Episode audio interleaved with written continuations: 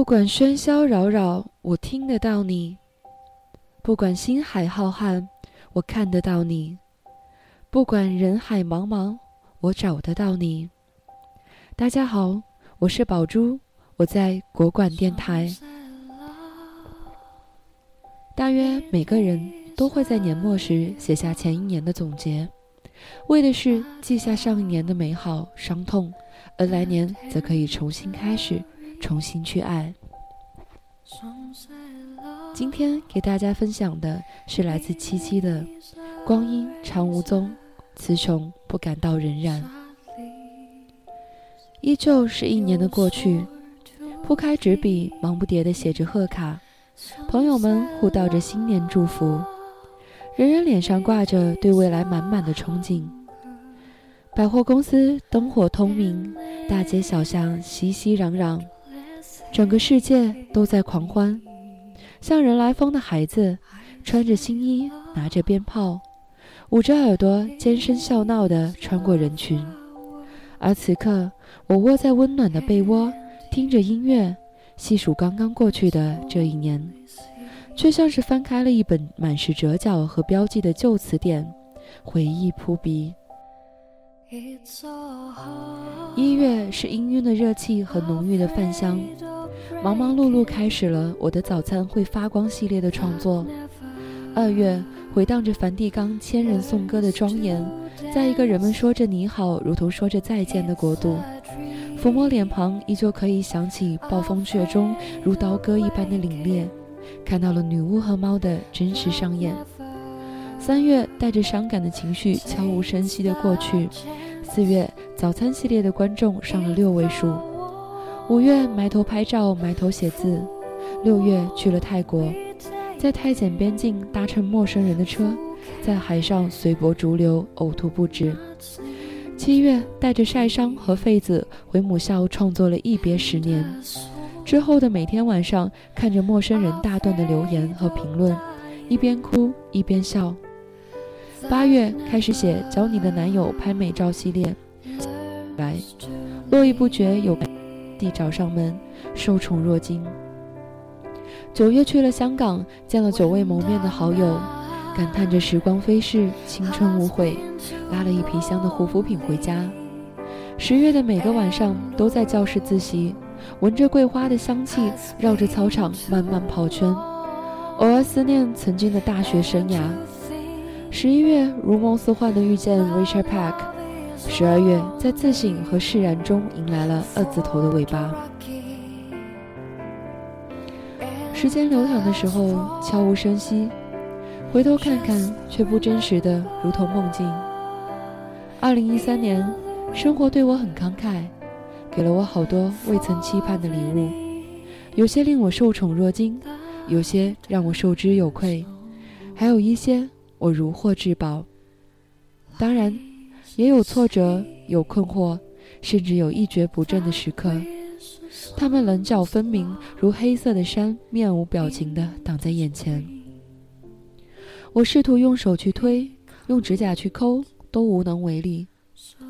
当现实像冒着蒸汽的火山头呼啸而来，在很冷很冷的夜里，很暗很暗的路上，我惊慌失措地奔走在那些黑色的山上。在最深邃的山谷下，最湍急的溪流边，最阴森的丛林里，点上了一盏盏灯。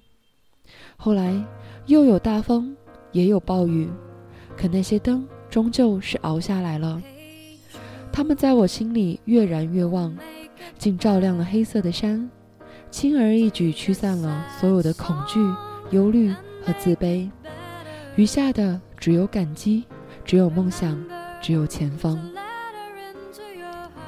生命是一件太美好的事情，好的无论怎么过都觉得是在虚掷光阴，所以我忘记了所有的伤感时刻，只记下那些被治愈的瞬间。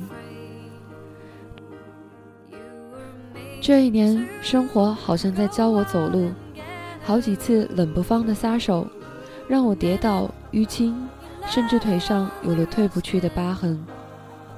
曾经亲近的人给予我伤害。林林总总的疙瘩和坎，各种疲惫和无奈，一度以为只能站在巨大的伤口面前瑟瑟发抖，任凭宰割。可你不得不佩服生活，它总不按牌理出牌。你在艳阳下花枝招展时，会有卡车路过溅一身泥；在屋檐下担忧下一秒的暴风雨时，它却意外的给了你彩虹。十二月里的一天，工作遇到了委屈，特别大的那种。混合着那段时间其他的负面情绪，我甚至已经在肚子里打起了辞职报告的腹稿。那天下班依旧是晚，出公司门照例过马路，远远的看到一辆地铁班车亮着红红的光徐徐进站，他开得不紧不慢，好像是在陪我等红绿灯。这不是班车的时间点，我通常也不坐车，而是自己走去地铁。可是那天的那辆车，好像知道我受了委屈，满载着抱歉，特地赶来，停在我面前，替全世界向我说了声对不起。红红的车灯在夜霾里团成一个雾影，像轻轻涂在心上的红药棉，把所有对生活的恼怒和误解都包扎愈合了。与亲近的人生气，与陌生的人和解。陌生人的微笑有着巨大的魔力，就像陌生城市的阳光，纯净如同婴儿的眼眸，能让你无条件宽恕原本那个不满意的世界。